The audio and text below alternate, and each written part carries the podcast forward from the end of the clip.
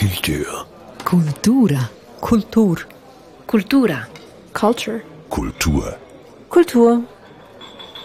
Dies ist der Kulturstammtisch. Mein Name ist Eric Facon. Hallo und herzlich willkommen. Heute geht es um ein Theaterstück, vor allem aber um das Thema, das in dieser Komödie verhandelt wird, nämlich um strukturellen Rassismus. Und dieses Stück, das heißt Shitstorm für AnfängerInnen. Es geht um ein Quartett von Menschen, die zusammen in einer NGO namens Green Forest arbeiten. Dabei geht es um die Wiederaufforstung in afrikanischen Ländern. Kevin ist Fundraiser, sein bester Freund Ruben ist der PR-Verantwortliche. Und nun tauchen Bilder von einer betrunkenen Party auf, an der Kevin als James Brown verkleidet zu sehen ist mit eingeschwärztem Gesicht. Blackfacing meint der Projektleiter Patrice, der selbst eine Person of Color ist. Eine Person of Color ist. Und auch die Chefin Dunja ist entsetzt, vor allem weil in der Folge das Bild in den sozialen Medien kursiert und einen wahren, eben wie gesagt, Shitstorm auslöst. Meine Gäste Rael El-Mavi, soziokulturelle Aktivistin, Lehrbeauftragte an Hochschulen und höheren Fachhochschulen, Beraterin für interkulturelle Öffnungsprozesse, Autorin und Kulturarbeit, ein großer, großer Katalog. Roman Ricklin, Autor, Liedtexter, Komponist, bekannt unter anderem vom Musical Ewig Liebi, oder auch der Formation Heinz der Specht, eine Hälfte des Autorenteams dieses Stücks, das die Basis unseres Gesprächs bildet. Und zuletzt noch Foski Poeta, kongolesischer Schauspieler, Musiker, Produzent und Gründer des Künstlervereins Art Forum, Darsteller des Projektleiters Patrice in diesem Stück Shitstorm für Anfängerin. Nun, Roman, warum dieses Thema? Es ist ja von mir aus gesehen ein schweres, ein viel diskutiertes Thema. Ähm, Rassismus in einem Theaterstück, in einer Komödie verarbeiten? Ja, ist eine berechtigte Frage. Äh, grundsätzlich gibt es über Rassismus nichts zu lachen. Hm.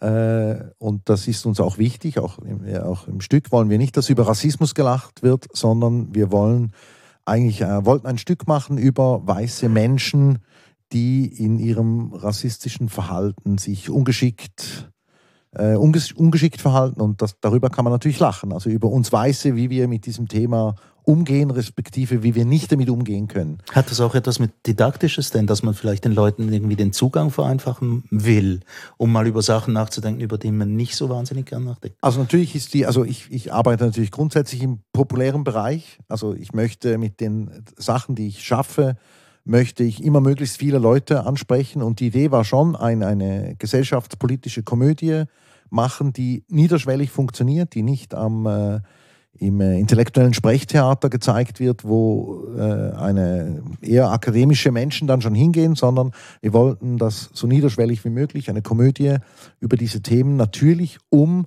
äh, mit, mit der Lust, dass wir uns alle damit auseinandersetzen können, mit Themen wie weiße Privilegien, wie äh, wie äh, Abwehrmechanismen gegen diese Themen und so. Und natürlich ist das ein schweres Thema und ich glaube, es zeigt sich jetzt auch ein bisschen, das Theater ist jetzt nicht übervoll und es zeigt sich auch hier, also die Lust von weißen Menschen, sich mit diesen Themen auseinanderzusetzen, ist tendenziell eher gering bis eben keine Lust.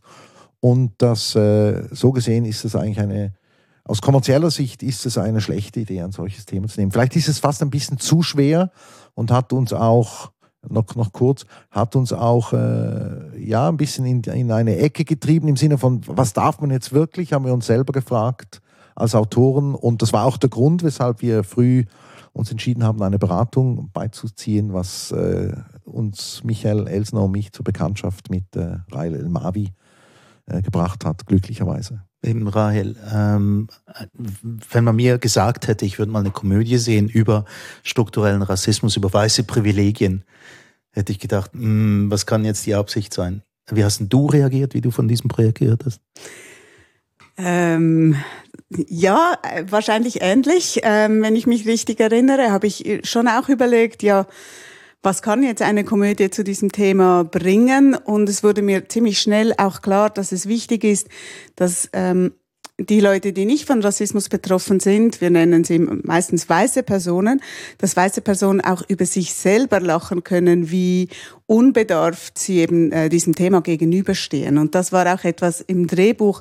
So, wo finden wir auch Pointen, wo Leute über sich selber lachen können und dass nicht einfach die Leute mit Rassismuserfahrung die sind, die ausgestellt sind ähm, und an denen etwas abgehandelt wird.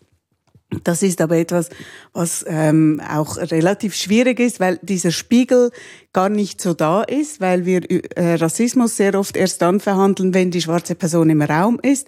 Dann beginnen wir als Gesellschaft darüber nachzudenken und sehen gar nicht die rassistischen Muster, die auch sonst da sind. Die Person of Color am Tisch jetzt. Ja, eben. Ähm, ich habe das Drehbuch ähm, von der Susanne geschickt bekommen, weil sie ähm, hat eine Empfehlung bekommen von mir. Also sie hat eine Kollegin ähm, gefragt, hey, kennst du einen BIPOC-Schauspieler? Die meinte, wie, ja, ich kenne den Foski. Ähm, ich habe da mit ihr, mit, mit dieser ähm, Kollegin einen Kurzfilm gedreht mit, ähm, von der Sandra Moser und habe da natürlich noch nie Theatererfahrung gehabt, also eigentlich ähm, Filmschauspieler. Und als ich das Drehbuch gelesen habe, habe ich gedacht, okay, pff, heavy, heavy. Und dann ganz am Schluss dachte ich, hä, ein bisschen komisch. Der, der Patrice ist am Schluss der Chef. Also das fand ich dann irgendwie als BIPOC auch so ein bisschen, okay, was ist jetzt da genau die Message? So, wieso ist jetzt der Schwarze am Schluss der Chef? Ist es gut? Ist der Schwarze der Gute? Also ich bin wirklich einer, der sagen kann, ich habe Rassismus in der Schweiz eher von meinen Leuten erfahren, also in meiner Community. Wie, was heißt das? Hey, du bist der Charbon, der Verbrennte, du bist der Schwarze. Mhm. Also, ich habe dieses, dieses, dieses, dieses Lightskin oder du bist dunkler, du bist ein bisschen, das habe ich eher in meiner Community immer wieder gehört. Nicht in der weißen Gesellschaft, die ich aufgewachsen bin. Also ich mhm. bin im Heim aufgewachsen, total schweizerisch, also ähnlich wie Patrice ein bisschen, Snowboard fahren und so weiter, Lager gehen, Gesangsunterricht, also völlig mit großen Privilegien aufgewachsen. So, und darum habe ich auch Patrice sehr schnell verstanden. Und gleichzeitig habe ich, als ich es gelesen habe, gemerkt, oh wow, es ist auch ein Spiegel für moi, also für mich auch, oder? Eben, dass ich auch da mich selber ähm, ja, entdeckt habe, zum Beispiel, wenn ein Casting Anfrage kam, okay, hey, ich gehe dort rein und bin dann nicht unbedingt jetzt Foski, der sehr schweizerisch aufgesetzt sondern bin ich der Afrikaner. Mhm. Da komme ich rein und mache einfach, ziehe mein Ding durch. Also ich kenne das, dass ich mich ab und zu ein bisschen den, den, diesen solchen, solchen Sachen bedienen kann. Und dann habe ich dann, als ich das Buch gelesen habe, ich gemerkt, hey, wow, ich finde jetzt persönlich etwas für mich da oder da dabei zu sein und auch merke aber, dass es für mich ein doppelter Spiegel ist, einerseits für die weiße Gesellschaft, aber auch für die, für die BIPOC-Gesellschaft. Also, ja. Aber es ist, ein, es ist ein wirklich ein, ein, vielschichtiges Problem und das abhandeln wollen in, in zwei Stunden in Form einer Komödie, trotz allem, ich bleibe noch ein bisschen dort. Mhm. Eine schwierige Aufgabe. Ja, und sie war ehrlich gesagt viel schwieriger, als ich gedacht habe. Also als wir ich, ich selber durfte mit diesem Stück, also ich muss vielleicht noch sagen, wir haben, als, als wir angefangen haben, war uns noch gar nicht klar, dass dieses Thema struktureller Rassismus ins Zentrum gerät, äh, gerät letztendlich. Also oder kommt. vom Shitstorm aus? Wir gingen eigentlich davon aus, dass das Stück hieß als erster Arbeitstitel Kevin Cancelled. Und es ging eigentlich, wir sind von diesem Thema Cancel Culture ausgegangen und haben dann nach einem Beispiel gesucht. Was ist ein gutes Beispiel, um zu zeigen, dass ein, ein Shitstorm in den sozialen Medien losgeht? Und wir haben uns anfangs, die, die ersten Gedanken waren, ja, wir wollen zeigen, wie das, die, diese Mechanismen und das auch hinterfragen, was, was in den sozialen Medien passiert, auch in Sachen Vorverurteilung und gleichzeitig aber auch in, in was das Gute daran ist, dass eigentlich sozusagen die Kleinen auch eine Macht haben und all diese Debatten mit MeToo und so, das ist ja ohne soziale Medien gar nicht denkbar. Und in diesem Zusammenhang sind wir dann ziemlich schnell, schon nach fünf Minuten, als wir das Thema besprochen haben, waren wir beim Thema Blackfacing und haben gedacht, könnte das ein Beispiel sein, das alle begreifen, wo allen sofort klar ist, das muss einen Shitstorm geben. Je länger wir damit gearbeitet haben, haben wir auch gemerkt, das ist überhaupt nicht so, dass das allen klar ist, dass das so, so was zu verurteilendes ist. Aber vor allem war das Spannende dann für mich und ich denke auch für Michael, auch durch die Auseinandersetzung von einer ersten Fassung und dann von der Begegnung mit Rahel und von dem Erkennen der eigenen äh, rassistischen Sozialisierung, das geht bei mir immer noch weiter. Ich bin immer noch weiter am Lernen und am Erkennen und, und mich selber da und unsere Gesellschaft wie mit anderen Augen zu sehen, mit dem Zugang zu Büchern, die dieses Thema äh, gut aufarbeiten, um mich da einzulesen. Und da hat eine wahnsinnige Entwicklung angefangen. Und ich, ich stehe jetzt am, am, Ende, am Ende des Prozesses am komplett anderen Ort als am Anfang. Ich würde das Stück ich hätte gar nicht mehr den Mut, ein solches Stück zu schreiben. Also es hat mit, auch mit Naivität zu tun, dass wir da äh, rein sind. Ich würde es auch nicht mehr in einer solchen Konstellation schreiben. Ich würde auch jetzt von Anfang an sagen, es muss schon eine, ein bisschen blödes Wort, Komplizenschaft entstehen. Also ich würde versuchen, eine schwarze Autorin, einen schwarzen Autoren äh, von Anfang an noch mehr zu integrieren. Äh, und das ist aber eigentlich das für mich das extrem positive Erlebnis, eine solche Entwicklung machen zu dürfen. Und ja, ich, ich glaube, ich hätte den Mut gar nicht mehr inzwischen. Und ich bin aber froh, dass wir es gemacht haben, natürlich. Trotzdem, es ist eine Komödie und ich, ich, nehme jetzt mal ein Beispiel. Ich will nicht allzu viel spoilern für die Leute, die es noch nicht gesehen haben, aber sehen sollten. Das Blackfacing passiert jetzt nicht mit Karrenschmiere oder mit Schuhcreme oder was man dazu benutzt hat, sondern mit Mousse au Chocolat. Und dann denke ich natürlich sofort irgendwie an Komödie. Ja, tatsächlich, jetzt wird, jetzt kommt der komödiantische Effekt. Das ist eigentlich Schokimus. Ja, das war natürlich, äh, das finde ich natürlich besonders lustig, weil es das auch ins Absurde dreht. Also äh, die Situation ist auch bewusst, diese Blackfacing-Situation ist bewusst so erzählt, dass es nicht so klar ist, da hat nicht einer sich absichtlich das Gesicht braun verschmiert, sondern es ist im Spiel passiert, eine andere Person geht mit Jockeymus ins Gesicht. Es ist nicht so, es ist nicht so ein eindeutiger Fall und das ist eigentlich auch das Schöne, dass man dann. Eben, sich, er, er, spielt äh, einfach James Brown, oder muss man sagen, an dieser Party. Also ja, und trotzdem ist es Brown. natürlich total doof. Ja. Also, und, aber äh, das wollten wir so ein bisschen äh, unklar machen, damit man noch mehr darüber nachdenken muss und sagen, wie, wo, ist jetzt die, wo sind die Grenzen? Die sollen ja eigentlich auch ein bisschen aufgelöst werden in einer Komödie. Und natürlich Blackfacing mit Jockeymus, mit Dopplerone Jockeymus. Da, natürlich, das geht es auch um, das ist auch ein Witz, weil das blöd ist. Eben, also ich. Ja, also doch, ich finde es schlimm, ja, dass es Blackfacing, dass es etwas gibt noch.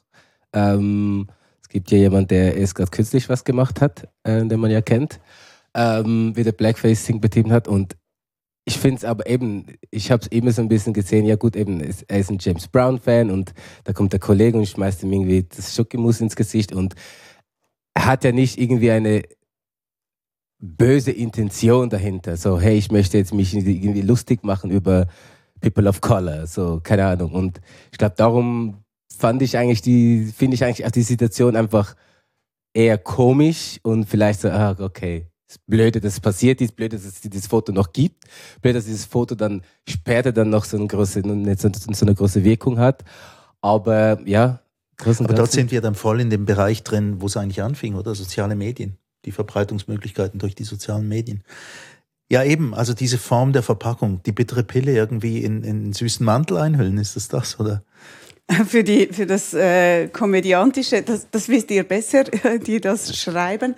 Aber ich glaube, ähm, also Blackfacing ist eine Realität, dass das immer wieder passiert und eben immer noch. Jetzt war gerade die Fasnacht, auch da war es wieder ein Thema. Es gibt diese Tradition und sie geht zurück auf ähm, ein, ein ähm, schlecht machen von, von schwarzen Personen, ein lustig machen über schwarze Personen, ähm, Aussehen, aber auch ähm, andere Abwertungen, die passieren. Und deshalb, glaube ich, ist es etwas, das es ernst zu nehmen gilt. Ähm, und, und auch zu dekonstruieren gilt äh, als Gesellschaft, wie wir darüber eben nachdenken, dass es nicht einfach nur eine Banalität ist. Und Trotzdem finde ich jetzt in diesem Stück, es ist ja auch nicht sichtbar, sondern es wird eigentlich miteinander verhandelt. Ähm, eben dieses, dieses Gedenken, wie geht man heute damit um? Und das finde ich ja das Interessante auch.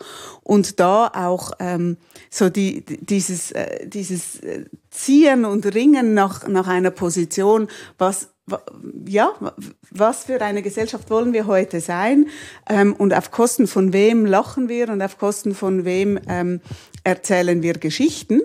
Und ähm, ein James Brown soll unbedingt weiterleben mit, in seiner Musik und, und äh, Performance, aber das heißt nicht, dass man ihn karikieren muss ins letzte Detail. Ähm, das sowieso auch äh, eine, äh, eine falsche Karikatur ist. Und deshalb äh, finde ich so die Lösung, die ihr äh, gebraucht habt in, in, in eurem Stück, finde ich gut, ähm, dass, dass das eben ein, etwas ist, was in der Vergangenheit passiert ist, wo die Gesellschaft auch noch nicht so gleich sensibilisiert war zu diesem Thema. Ähm, man wusste es, dass es verletzend ist. Man wusste, dass man äh, rassistische Stereotype weiterträgt. Aber heute wissen es mehr Leute. Und ähm, das finde ich, das finde ich das Tolle, dass wir eben eigentlich auch von einer ich sage jetzt mal, politischen Seite, gesellschaftskritischen Seite das eben dann diskutieren können und ähm, diesen Shitstorm äh, durchdenken können mit dieser vielen, äh, diese, also es sind auch dann ganz viele verschiedene Machtebenen, die zusammenkommen in diesem Stück, wo wir eben sehen, ähm, was da für Dynamiken entstehen. Und genauso eine gewaltvolle Macht ist, die Rassist, ist, ist das Rassistische, aber in diesem Stück sind ja dann noch ganz andere Machenschaften bezüglich ähm, Gewaltdynamiken ja, Es, es, wird ja einiges durchdekliniert in diesem Stück auch. Mhm. Es geht ja nicht, nicht ganz nur ausschließlich um Rassismus. Auch. Ja. Nein, das war uns auch wichtig, die also verschiedene weiß nicht, ob das Wort richtig ist, Diskriminierungsperspektiven zu zeigen. Also es geht auch um Homophobie, es geht auch um Sexismus. Und das Spannende ist eigentlich, die verschiedenen Personen auf der Bühne sind von verschiedenen Diskriminierungen in verschiedenem Maße, auch äh, in, teilweise in geringerem Maße betroffen. Und das Spannende ist, sie sehen natürlich immer ihre eigene Diskriminierung, das halte ich für menschlich, am meisten und haben aber Mühe, die andere Dis Diskriminierung wahrzunehmen. Und das war uns eigentlich wichtig, dass wir das, das Thema dieses Blickes äh, oder dieser verschiedenen Blickwinkel im Stück haben, weil halt eben alle auch andere Blickwinkel haben. Und es war die Hoffnung, dass man dadurch, äh, dass das augenöffnend ist, wenn man zuguckt, wie Leute äh, ihre eigenen Diskriminierungen verhandeln und dabei auch immer ihre blinden Flecken sichtbar werden. Das ist ein lustiger Satz, blinde Flecken sichtbar, mhm. komisch. Ja. Mhm. Aber ihr wisst, was ich meine. Mhm. Äh, und und äh, da war uns also die Zusammenarbeit mit Rael war für uns sehr wichtig, auch im Sinne von äh, wo wir selber als Autoren nicht gemerkt haben, dass wir möglicherweise wieder rassistische Stereotypen reproduzieren. Äh, das hast du vorhin angesprochen, das Blackfacing wird im Stück nicht gezeigt, obwohl ja. viele Sachen visuell gezeigt werden, Tweets werden gezeigt, Bilder aus den Medien werden gezeigt. Und das war ein ganz wichtiger Hinweis, äh, dass Rael meinte, aber gell, ihr zeigt dann nicht ein Bild des Blackfacing-Moments. Und dann bin ich im ersten Moment dachte ich, na, das muss man auch den Leuten zeigen, das ist doch schockierend, das ist doch auch reißerisch, das ist doch äh, ein Teil, wo man dann denkt, nein, das, das darf man nicht machen. Und es war natürlich ein super Hinweis. Ich habe dann ein bisschen gebraucht, bis ich begriffen habe, nein, es ist ganz wichtig, dass man das nicht zeigt. Und so steht es auch im Stück. Und trotzdem ist man da ja nie sicher, was wird damit gemacht. Ein Regisseur hat auch wieder seine Freiheiten und dann verändert sich ein Stück auch wieder und dann ist man manchmal nicht so einverstanden. Aber das war ein super Hinweis auf jeden Fall. Jetzt beim Schreiben, ähm, also man kann sich ja vorstellen, so ein Thema wie das, was ihr euch da irgendwie angelacht habt, ähm, da bieten sich ja die Fettnäpfchen und die Fußfallen geradezu an. Die sind ja überall. Wie vermeidet man diese oder vermeidet man sie alle oder kann man sie überhaupt alle vermeiden? Nein, also um diese Fettnäpfchen geht es ja auch. Also die Personen auf der Bühne, die, die treten in all diese Fettnäpfchen, sehr lustvoll. Natürlich, aber ihr beim Schreiben. Das, beim Schreiben sind wir teilweise auch in Fettnäpfchen getreten. Also Rail hat uns dann zum Glück darauf hingewiesen. Gibt es da hoffe, wir also haben sehr Beispiel? viele. Mhm.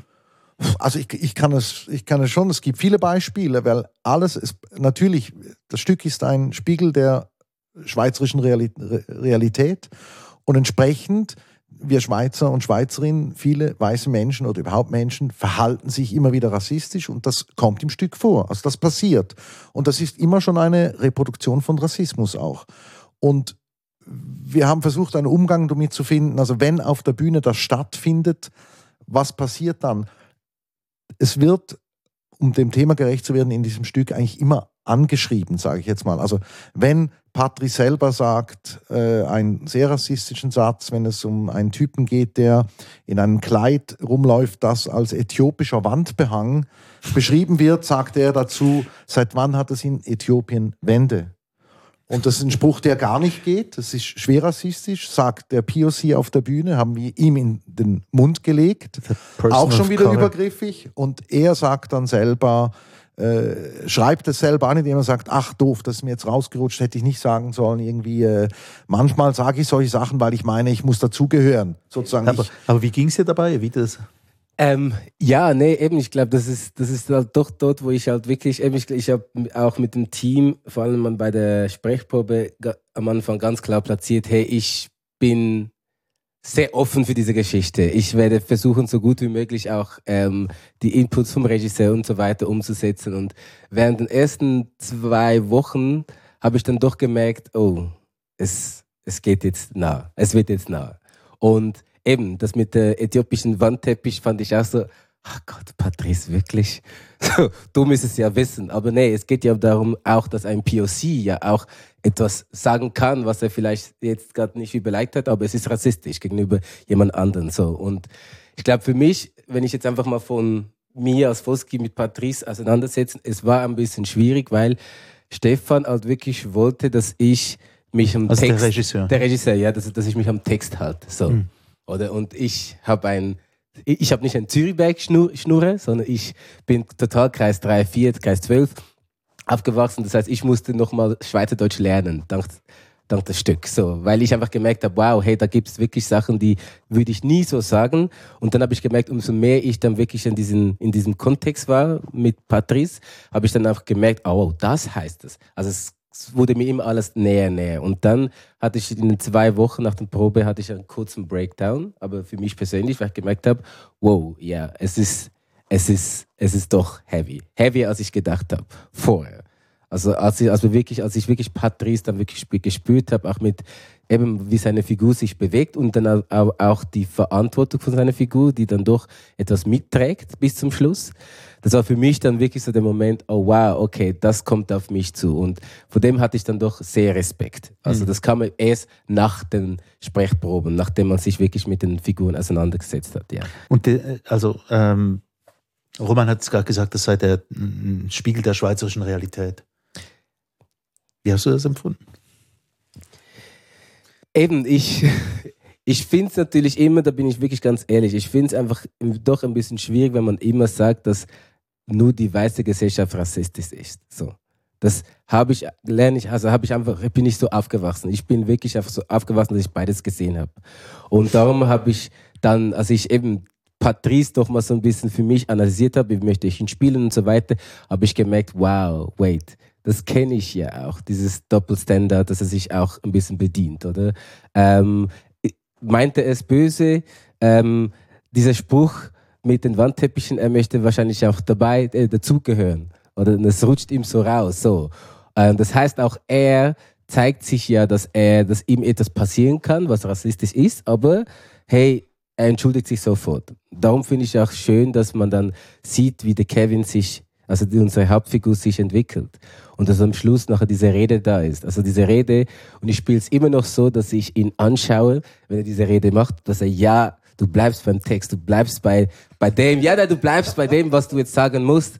Und dann schaut immer wieder zurück, weil es gibt diesen Spruch, den auch Patrice sagt, ähm, White Member Card. So, die weißen Menschen haben so einen White Member Card. Und das Als sagt, Beispiel für weiße Privilegien. Genau, für, genau. Und das sagt er dann in dieser Rede. Und dann schaut er immer wieder zurück zu mir, weil das kommt von mir, von Patrice. Und ich glaube, da hat es hat, für mich auch wieder so diesen Moment von, ja, es geht. Wir können irgendwo dann dieses, diese, diese, diese Mitte finden und dann halt wirklich das eben überwinden. So dieses, dieser Moment der Verletzlichkeit, dieser Moment der Unsicherheit vielleicht auch, dieser Moment der Unwissenheit, sage ich jetzt einfach mal so. Ähm, und ganz am Schluss muss ich sagen, eben diese Rede am Schluss hat mich am meisten abgeholt. So, ja, er entschuldigt sich wirklich und meint es so und ähm, möchte es besser machen. So. Mhm. Ja. Die herbeigewirkte Entschuldigung, muss man schon fast sagen. Ja, es ist halt so. Es ist halt so. Ja, ein Spiegel der schweizerischen Realität. Rein. Mir gehen viele Gedanken durch den Kopf. Und ähm, das Erste, was ich aufgreifen möchte, ist, wir alle sind äh, rassistisch sozialisiert und zwar wirklich eben alle, weil wir in einer Gesellschaft sind, wo wir auch merken, wenn wir gewisse Leute abwerten, haben wir eben ähm, gewinnen wir vielleicht ein Stück mehr Macht oder Prestige und bedienen das und das finde ich äh, toll, dass das in den Figuren eigentlich eben auch vorhanden ist, auch wenn das schmerzt, je nachdem. Ähm, äh, und ich würde nie sagen, ähm, Menschen of Color sind weniger oder nicht, nein, sind nicht rassistisch, aber ich glaube, wir Menschen of Color wissen, was Rassismus bedeutet und Leute, die nicht davon betroffen sind, können, äh, haben viel mehr Mühe, sich da reinzufinden. Das ist der eine Darf ich Gedanke. Dich, du kannst bestimmt jetzt mal gut differenzieren. Wir reden jetzt von rassistisch und ich finde den Unterschied zu strukturellem Rassismus sehr wichtig. Ja. Natürlich verhalten sich weiße und schwarze Menschen rassistisch, aber es gibt keinen strukturellen Rassismus gegen weiße Menschen. Das und ist so. Das, wenn du das ja. schnell erklärst, in deinen Worten genau. ist das sicher ein Gewinn. genau, und das glaube ich, das ist das andere, das wichtig ist, oder? In einer Komödie, äh, ein, ein, ein großer Teil, der eben da auch verhandelt wird, ist so zwischenmenschlicher Rassismus. Und als Gesellschaft stehen wir aber vor der großen Herausforderung, eben auch den strukturellen Rassismus zu sehen und diese Zugänge eben zu verstehen, wer ausgeschlossen ist. Und struktureller Rassismus benennt oder betont, der Ausschluss, äh, der schon viel früher beginnt, dass nämlich schwarze Menschen, Menschen of Color nicht mitgedacht sind. Ähm, das kann sein in, in der ganzen Literatur, oder? Der Status quo ist keine Literatur, wo von schwarzen Menschen geschrieben wurde ähm, ein Lehrplan 21, der Rassismus nicht thematisiert, gehört zu strukturellem Rassismus. Ein äh, Racial Profiling, ähm, Gedanken, dass, dass es sehr klare Zuschreibungen an verschiedene Menschen gibt, die dann eben ähm, von OrdnungshüterInnen ähm, herausgepickt werden ohne Gründe und kontrolliert werden, was zum Teil bis zum Tode führen kann, das gehört alles zu strukturellem Rassismus. Und das wird ja auch angetönt im Stück. Das finde ich auch eine Stärke, dass das eben ähm, mitdiskutiert werden kann. Ähm, auch zum strukturellen Rassismus gehört, wer findet einfach eine Wohnung und wer nicht. Und rassifizierte Wo Menschen haben viel mehr Mühe auf dem Wohnungsmarkt, auf dem Arbeitsmarkt, sind nicht vertreten im Parlament. Also das, das sind so die großen Beispiele, die man da herbeiführen kann. Und was aber auch zum strukturellen Rassismus gehören kann in diesem ganzen Setting, ist, dass es wenig Schauspielerinnen of Color gibt, die dann in so einem Stück mitmachen können. Ähm, die, dass es im, im ganzen Personaletat, die an einer Produktion mitarbeiten, keine weiteren schwarzen Personen, Menschen of Color äh, gibt, die daran arbeiten. Und das ist bei euch auch so. Und auf das habe ich auch hingewiesen, oder? Also ich habe mich nicht nur verstanden als nur das Dreh, Hinweise für das Drehbuch zu machen, sondern auch zu sagen, hey, ähm, das kann sein, wenn eine Person das alles halten muss und das selber schon erfahren hat, so wie du das auch sagst, kann es auch zu Breakdowns kommen. Man kann sehr alleine sein. Es kann sein, dass die anderen das Thema so lustig nehmen und nicht ernst verhandeln. Und für eine Person ist es bittere Lebensrealität. Mhm. 724.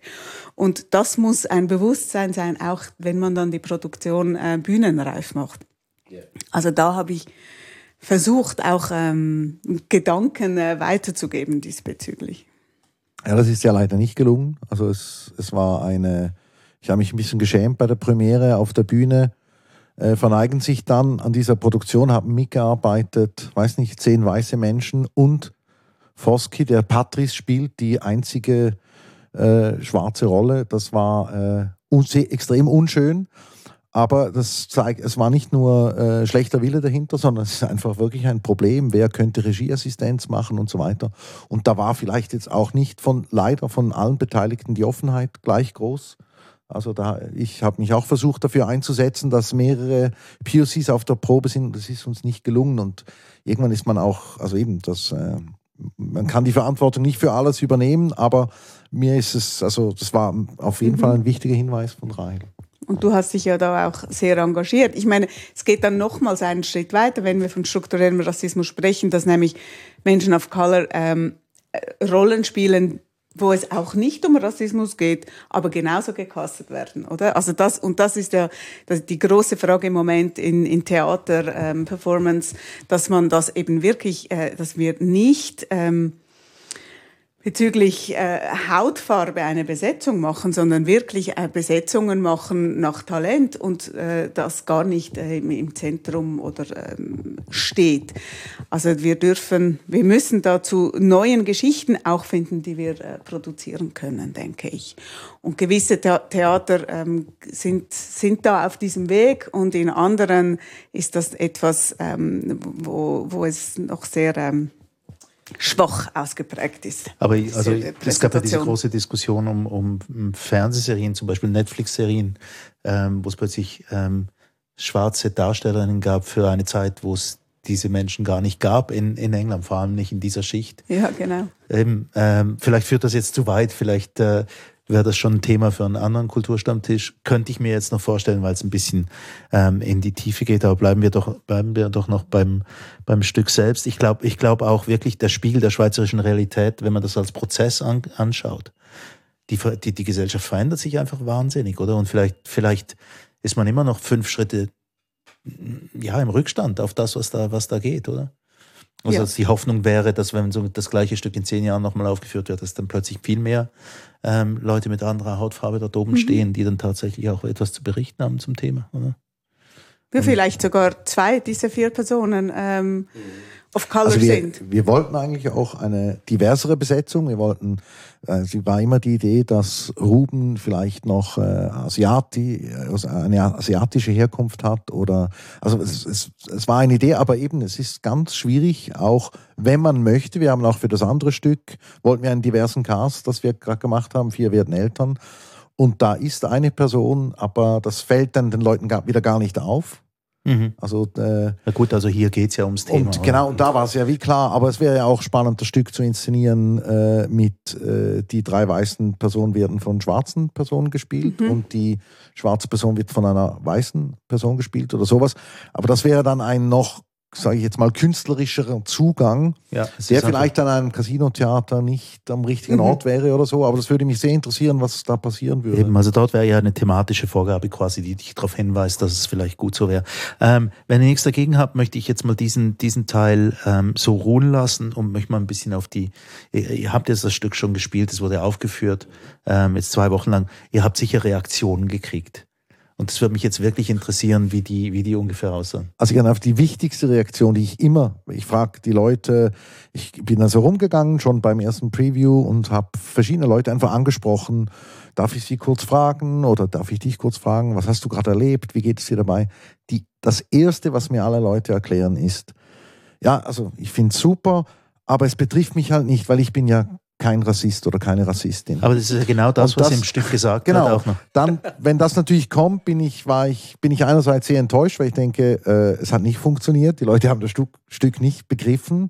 Sie haben nicht begriffen, dass sie, dass es nicht, natürlich ist es nicht gut, aber dass es nicht wahnsinnig schlimm ist, sich äh, manchmal rassistisch zu verhalten, sondern dass es wichtig wäre, das zu erkennen und dass man diese Fehler machen darf und dass es toll wäre, man würde das erkennen und dann in eine Weiterentwicklung kommen würde. Und dann hat man das Gefühl, das passiert nicht, aber ich habe mich dann getröstet damit, äh, dass ich mir denke, dass natürlich viele Leute, dass das ein Puzzlestein Stein in einer Entwicklung ist und dass man, wenn man drei, vier, fünf Mal mit dem Thema konfrontiert ist, dass dann ein Umdenken sehr wohl anfangen könnte und dann hoffe ich, dass dieses Stück bei gewissen Personen halt eines dieser Puzzleteilchen sein durfte. Das ist meine Hoffnung, damit tröste ich mich. Aber im ersten Moment dachte ich, äh, nein, es funktioniert einfach nicht. Das erklären mir alle, dass sie, sie das nicht betrifft, weil das sind nur die Bösen, die rassistisch sind und nicht, das ist nicht ein etwas, was wir alle halt ständig machen. Ähm, hey, wir haben jetzt paar, äh, sorry, wir haben jetzt äh, ein paar Mal nach der Vorstellung mit Leuten geredet. Also ich vor allem, irgendwie kommen doch Leute zu mir.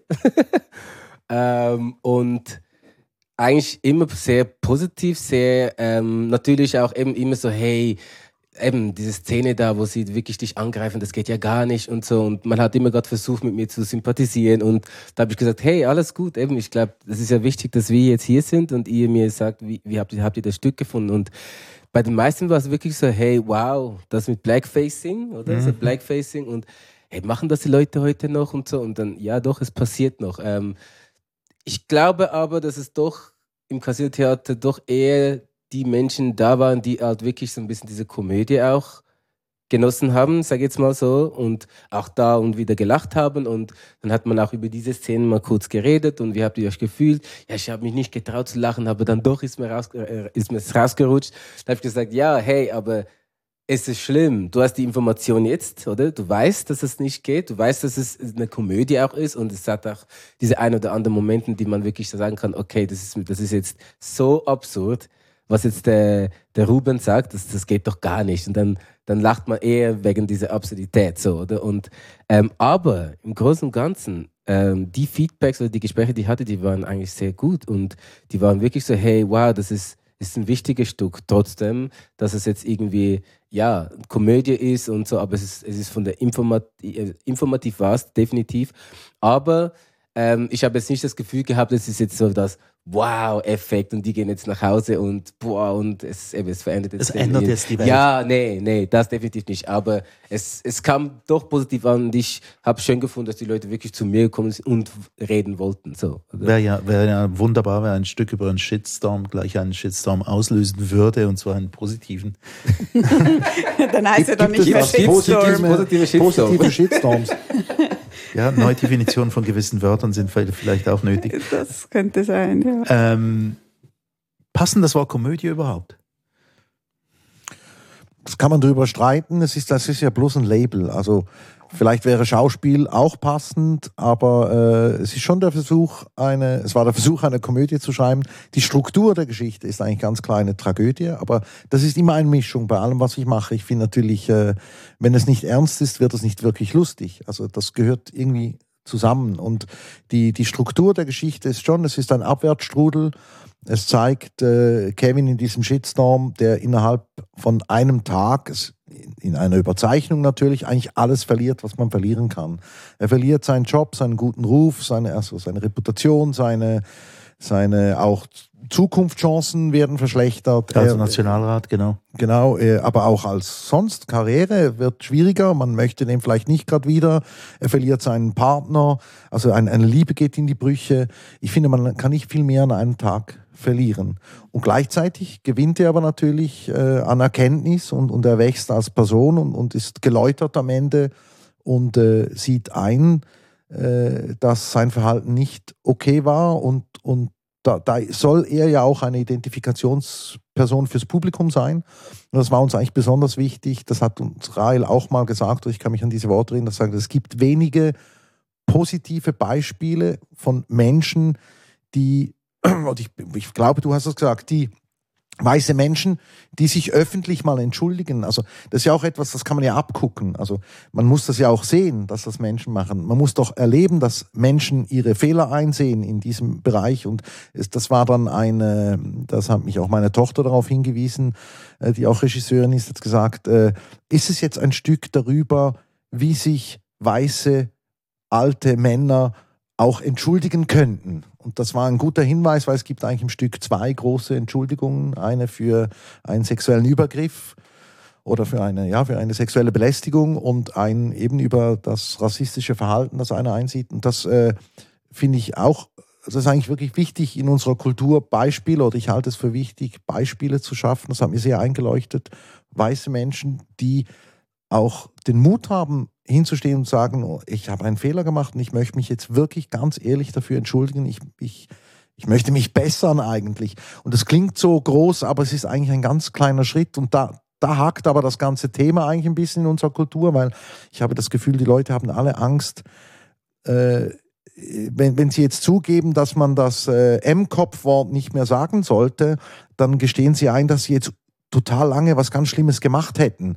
Und sie, sie, sie verknüpfen das und dass man sagen kann, hey, bis hierhin habe ich hab, wusste es ja nicht besser, aber ab jetzt äh, möchte ich da achtsamer damit umgehen. Das ist eigentlich gar nicht so schwer, aber es fällt offenbar vielen schwer. Mhm. Ja, weil es ja auch immer mit ein bisschen sowas mit einem, in Anführungs- und Schlusszeichen, Kulturverlust scheinbar zu tun hat, wenn man.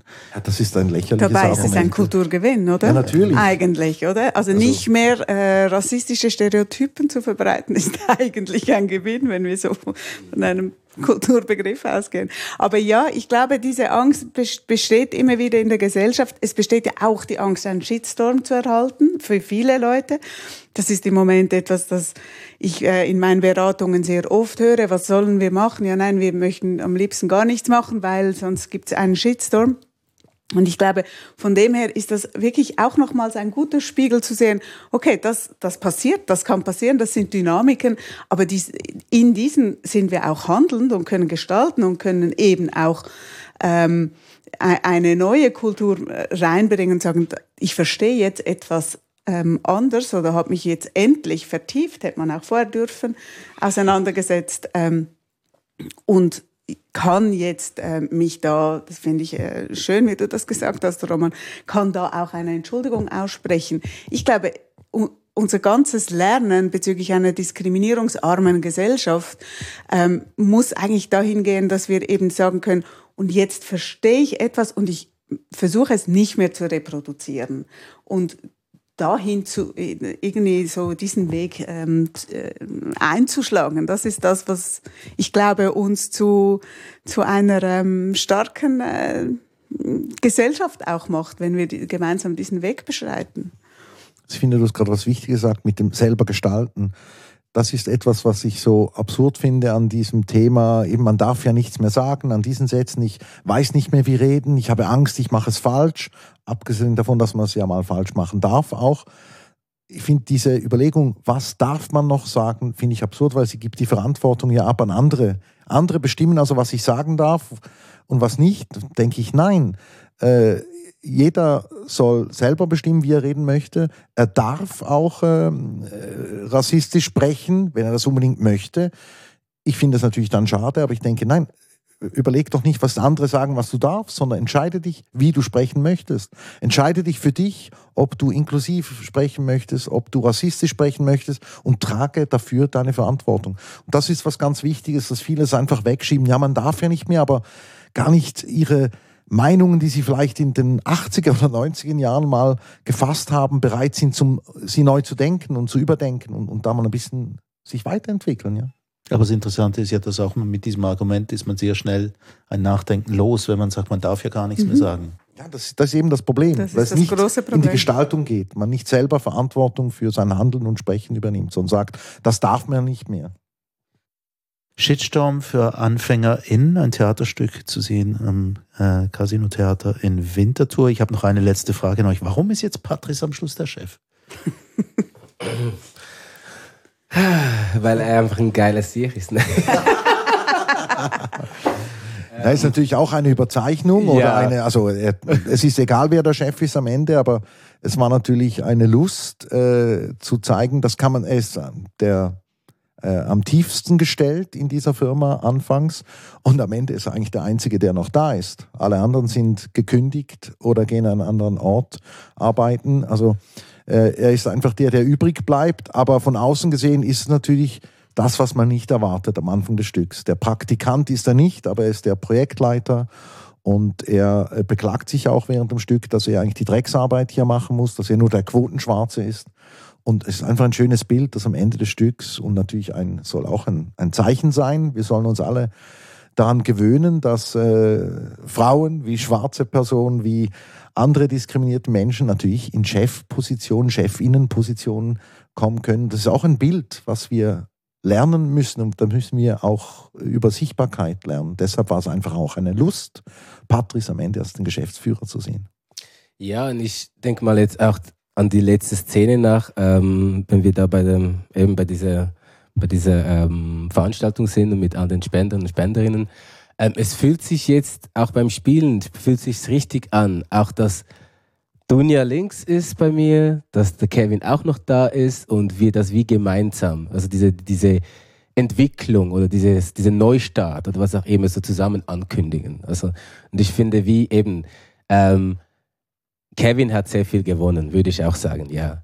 Weil eben die Freundschaft ist da, es ist nicht weg, er hat sich entschuldigt, er hat sich auch bei Dunja entschuldigt, bei der Gesellschaft und ich glaube, er wird x Möglichkeiten finden, wieder irgendwie aktiv zu werden für das, für seine Leidenschaft als Politiker oder was auch immer.